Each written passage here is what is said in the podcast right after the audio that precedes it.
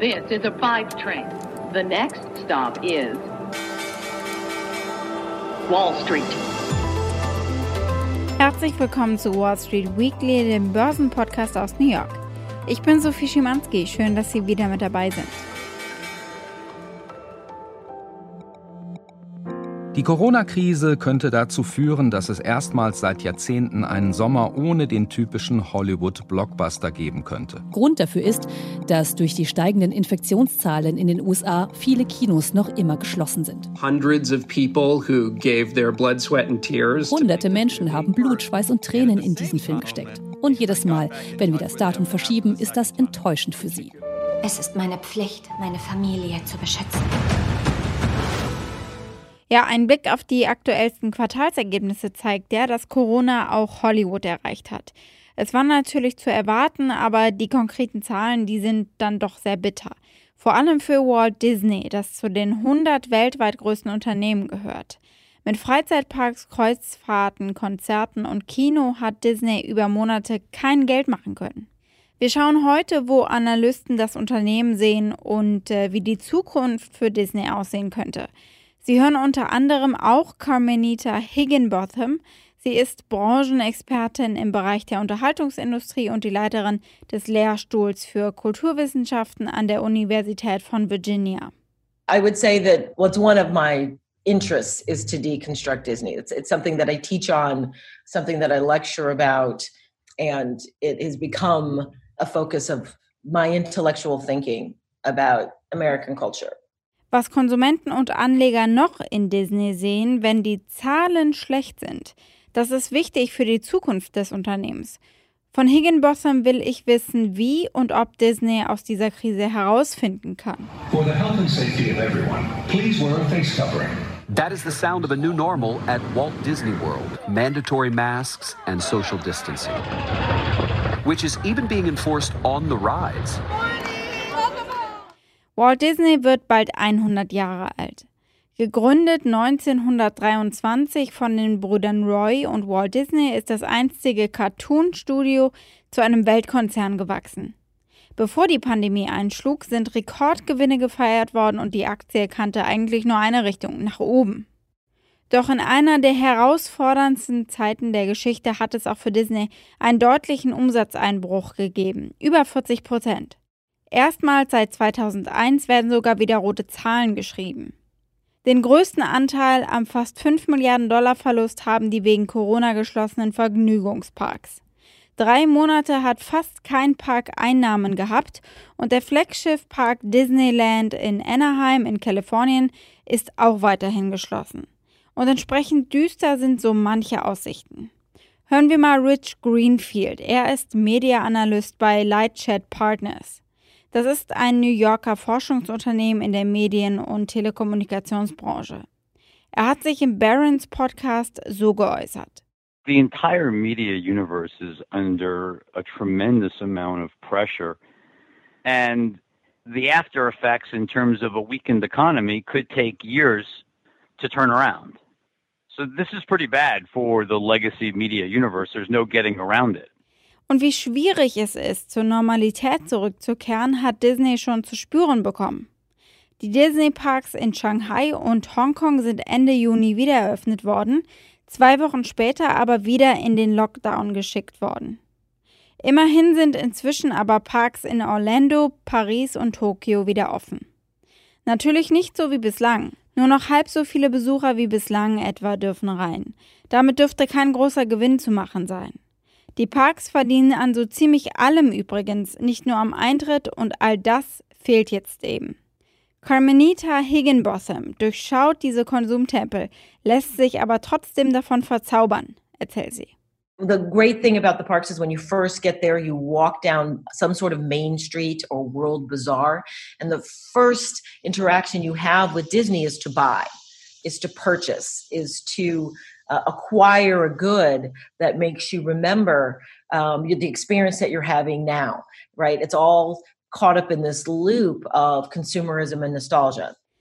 Auf lange Sicht wird Disney aber wohl die Preise senken müssen, um die Nachfrage anzukurbeln. Needham Media Analystin Laura Martin auf CNBC dazu. I think almost all physical assets are going to have to lower price points, which goes for professional sports, in person games, and all of these physical, whether it's cinemas or parks. I think we're going to have to have 30% price cuts to get people to come back into the physical world because you're essentially putting your life at risk or you're taking higher risk than you thought you were in January, even after a vaccine, since there's so much unclarity about whether you can get this virus twice. I think that fear level will lower demand structurally. And so by lowering price, you try to generate demand over time.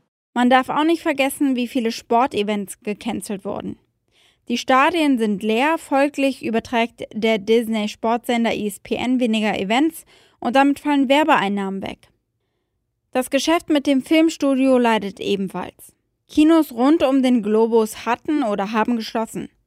Die aufwendige Realverfilmung des Zeichentrickfilms Mulan hätte diesen Sommer eigentlich Premiere feiern und Millionen an Kinobesuchern anlocken sollen. Doch Disney hat sich für eine Alternative entschieden. Der mutmaßliche Blockbuster Mulan landet nicht zuerst auf der Leinwand, sondern direkt im Netz.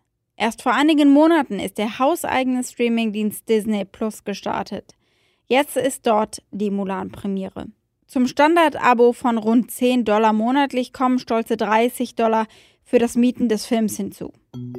Die Stunde der Streamingdienste hat in dieser Pandemie geschlagen. Disney Plus ist erst im November gestartet und könnte jetzt Disneys Rettung sein. Eigentlich noch eine junge Innovation, sind sie auf einmal zum wichtigen Segment geworden, das im Gegensatz zum Kerngeschäft gut läuft. Wozu Konkurrent Netflix neun Jahre gebraucht hat, hat Disney in gerade mal acht Monaten geschafft, nämlich die 60 Millionen Abonnentenmarke zu knacken. Dank der Pandemie. Sie haben mit Beyoncés Black is King und dem Broadway-Musical Hamilton echte Zuschauermagneten im Angebot. Das hat geholfen. Hier dazu Disney CEO Bob Chapek im Earnings Call. We've already demonstrated an aggressive approach to our content creation pipeline, accelerating the Disney Plus debuts of Frozen 2, Pixar's Onward, and Star Wars: The Rise of Skywalker, fast tracking the debut of Broadway's Hamilton to Disney Plus, which has been a huge success. By combining the best elements of live theater, film, and streaming, we have given millions of viewers a whole new way to experience this iconic cultural phenomenon. Die Frage ist, wie lange bleibt Disney erstmal eine Streaming-Plattform anstatt Vergnügungspark, Kreuzfahrt und Garant für volle Kinos? Das hängt natürlich von dem noch schier unberechenbaren Virus ab. Analysten glauben aber, dass Disney gut genug aufgestellt ist, um die Pandemie zu überstehen. Sie verfügen über große Mengen an Cash in der Bilanz und die laufenden Kosten werden gerade massiv gekürzt. Mitarbeiter wurden beurlaubt und Top-Führungskräfte verzichten auf einen Teil ihres Gehalts. Bob Iger, Ex-CEO und gerade Chief Executive Chairman, verzichtet ganz auf sein Gehalt. Das durchschnittliche Analystenrating liegt bei Kaufen. Wer schon immer mal Disney-Aktien besitzen wollte oder seinen Anteil ausbauen will, der hat jetzt eine gute Chance. Die Aktie ist immer noch günstiger als zu Jahresanfang, selbst nach den 10% Plus, die es auf die schlechten Quartalsergebnisse hingab. Es kommt wie immer auf den Investmenthorizont an, sagt Wells Fargo-Analyst Stephen Cahill. So I think for those investors who can be patient, um, this is undoubtedly a, a, great opportunity to own Disney. You know, the stock was making highs of around $150 not so long ago, and so the question is, what's changed? And the answer is coronavirus uh, has has changed a lot of things. And so when there's an end to the pandemic, which is to say when there is a, a, vaccine that's deployed, then Disney, you know, should be returning to that level of earnings power that it had before. I think for those investors, though, with a little shorter duration horizon, you have to acknowledge that, like a lot of other stocks that have been severely impacted by the pandemic, this one probably isn't going to start going back up to those normalized levels until yeah. its operations can really return back to normal. Wichtig bei allem ist auch, Disney ist kein gewöhnlicher Unterhaltungskonzern. Er hat nicht nur einfach Konsumenten, Kunden und Gäste, sondern er hat Fans. Und wie man die immer wieder zum Geldausgeben verführen kann, das ist mein Interviewthema. Ich habe mit Carmenita Higginbotham gesprochen von der Uni Virginia. Hi, Carmenita. Hello, how are you? I'm good. Thank you so much. How are you? I am well. Thank you so much for taking the time to talk to me. Hopefully, we can bring in some more color in how Disney can keep being successful despite a pandemic. And you have a story that kind of says a lot about how Disney works or how Disney works us. And um, this is almost personal for you. I read a story online. Maybe you can tell me that story. It happened when you went to one of the Disney parks with your daughter. I spent $9 on a Rice Krispie treat just because it said it was made with magic. And how can you not buy something that says it's made with magic? And this is after I am a, a Disney scholar and I routinely lecture uh, to students and individuals about how this operates and is a form of subtle form of manipulation, emotional manipulation. Disney war schon immer und ist ein Meister der Manipulation und selbst Higginbotham ist schon drauf reingefallen, sagt sie also.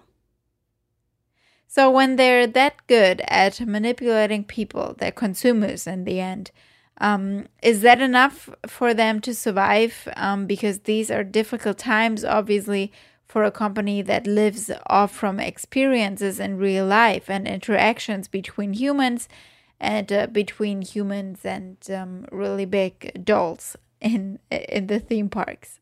Yes, Disney can survive and function as a brand without the experience part, and it and and this is because of its ability to transform itself based on cultural trends and technology. While while Disney is is is the constant, while it operates and exploits a series of sort of baseline characteristics um, and baseline questions and concerns in which it will engage. At the same time, it is able to pivot based on what audiences are experiencing and more importantly, how they are experiencing the world. So the content may not be particularly revolutionary, but the method of delivery can be and is innovative. So I think, given the ways in which the pandemic has altered um, how we interact with media, Disney will be fine in terms of the delivery of its cultural products. Cultural products being its films, its TV shows, anything that operates within its entertainment sector. It will take advantage of the ways in which audiences are willing to receive entertainment. And I think that's that's entirely that's been disrupted all the way around because of the pandemic. We now stream and binge in new and innovative ways that a year ago I don't think many of us at particular generations would have anticipated that we would be comfortable at 40, at 50, at 60, at 70 years old, spending a considerable amount of time in the digital world. Disney will be able to survive that way in terms of its films and its other cultural products in, in that respect. Sie sagt, Disney ist anpassungsfähig und während die Pandemie Disney verändert hat, haben sie uns Menschen, auch ältere, erfolgreich an Streaming gewöhnt. Und deswegen wird das Unternehmen überleben. But how much do these parks actually contribute to this Disney myth um, and to Disney telling its story and in the end being a successful business because of that? I think that that will be challenged, but this too shall pass, as they say. The pandemic, the, the, the fear people have of crowds. I believe the company will adjust well to that, and it could lead to some interesting shifts within the parks that have been sort of slow to change, whether it's wait times and lines, whether it's the ways, the, the manner by which people can congregate in the park. I think the company is going to need to rethink movement and engagement in those spaces. But I don't think it's the end of the Disney theme park. Wie auch viele Analysten geht Higginbotham davon aus, dass die Parks nach der Pandemie ebenso stark zurückkehren werden wie zuvor. Aber sie müssen sich anpassen, mehr Raum schaffen, kürzere Schlangen. Das könnte den Parks sogar gut tun. Some analysts are saying that Disney might have to lower prices in parks, for example. But since uh, they are lagging, it seems that Disney Plus, the streaming platform, which is still kind of new, um, had to grow up and like shoulder or carry quite a bit or way more than um, anticipated around that time. I mean, it's not even a year old. And what they're doing right now is they ask for $30 when you rent the new Mulan movie. How do you think people are going to react to that price? That might even be justified considering the fact that you, you won't be able to um, see it at a movie theater, hence, you won't have to pay um, for the cinema. I think audiences will balk at some of those initial prices. It will require sort of a re education or a new education of American viewers and worldwide viewers that $30 is a fair price in comparison to going to the movies, actually sitting in a theater space. That's going to take a little bit of adjustment. I don't think audiences are prepared to expend that much of bulk cash um, in an entertainment experience in their own homes. So it's innovative if it works, right? That's that isn't that the sign that's how we define innovation. If it works, uh, it was a, a, fabulous idea, and it was exactly what needed to happen to propel the company into um, the next 20 or 30 years and change the ways in which we engage with audience members. If it fails, they'll pivot to something else. And it was an unfortunate attempt. We'll see if it works. From a business standpoint, of course, it seems like it would be a success. I think from an emotional one, for the way consumers, uh, how they want to spend their money, it might take some convincing. Higginbotham hat Zweifel daran, ob die Konsumenten auf lange Sicht 30 Dollar dafür zahlen werden, um einen Film in ihrem Wohnzimmer zu sehen.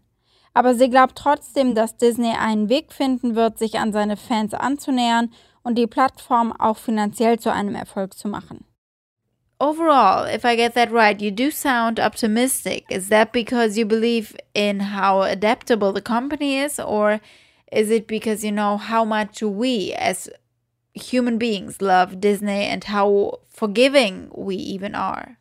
Disney is going to be on the forefront of entertainment and the engagement between entertainment and audiences. That's where it has always existed, and that will continue to thrive. It will think about new delivery systems for its products, the ways in which it can get ever closer. And I mean that in terms of socially and emotionally closer to its consumers and to its audience members who don't view themselves as consumers. They view themselves as fans. They view themselves as regular individuals who just happen to love Disney. They will exploit those delivery systems and come up with new ways for us to to engage with them and it'll be exciting and feel very natural um, and that way it will survive it will also survive because it will always fall back on its tenants of being resonant in the daily lives of individuals, how they feel about the world, how they feel about the relationships that they're in, their desire for happily ever afters, that sense of nostalgia that the narratives always bring to them as they recall the first time they saw The Lion King and the first time they saw Cinderella and the dreams that they had when they were when audience members were young children and that sense of completion and that sense of home. That is what they will return to and because of that they will weather the current situation the pandemic and the social and political changes going on. Disney is a company of survival. It has always been whether it's the great depression world war ii vietnam civil rights um, the, the, the great recession all of those things, it has always found a way to rise above that and it will continue to do so. Disney packt uns also ganz tief in der Seele, sagt Higginbotham. Und weil sie eine solch emotionale Macht und einen solchen Einfluss auf Konsumenten haben, werden wir sie immer lieben und sie werden überleben, wie sie auch Kriege, Rezessionen und Terroranschläge überlebt haben. Zu guter Letzt mein Blick auf New York. Gerade machen wir große Fortschritte. Die Zahlen gehen zurück. Die Anzahl der Infektionen, die der Patienten auf den Intensivstationen und die Todesfälle. Und das, obwohl wir seit zwei Monaten wieder langsam zum Alltag zurückkehren. Ich erinnere mich an viele Menschen, die New York im März oder April verlassen haben und dachten, woanders sei es besser. Aber das Blatt hat sich gewendet. New York ist vom Corona-Hotspot zum Vorzeigefall geworden. Governor Andrew Cuomo. So, this is really all great, great news, and I congratulate New Yorkers because this is purely a result of the actions that they've been taking. The progress is even better than we expected. Remember when we started reopening, all the experts said expect the infection rate to increase when the activity rate increases. That's what you've seen all across the country. That's what you've seen in other countries. And that's what we expected here. We then were talking about calibrating the increase and making sure it didn't go that high. But it was supposed to go up. After two and a half months of reopening, the numbers have actually gone down, which nobody suggested. And that is really to compliment New Yorkers. We started reopening May 15th. That's where it was on the curve. You call it a curve, I call it a descent of the mountain. That's where the reopening started. Since the reopening, the numbers continue to go down. No expert predicted that. Das war's von mir für diese Ausgabe.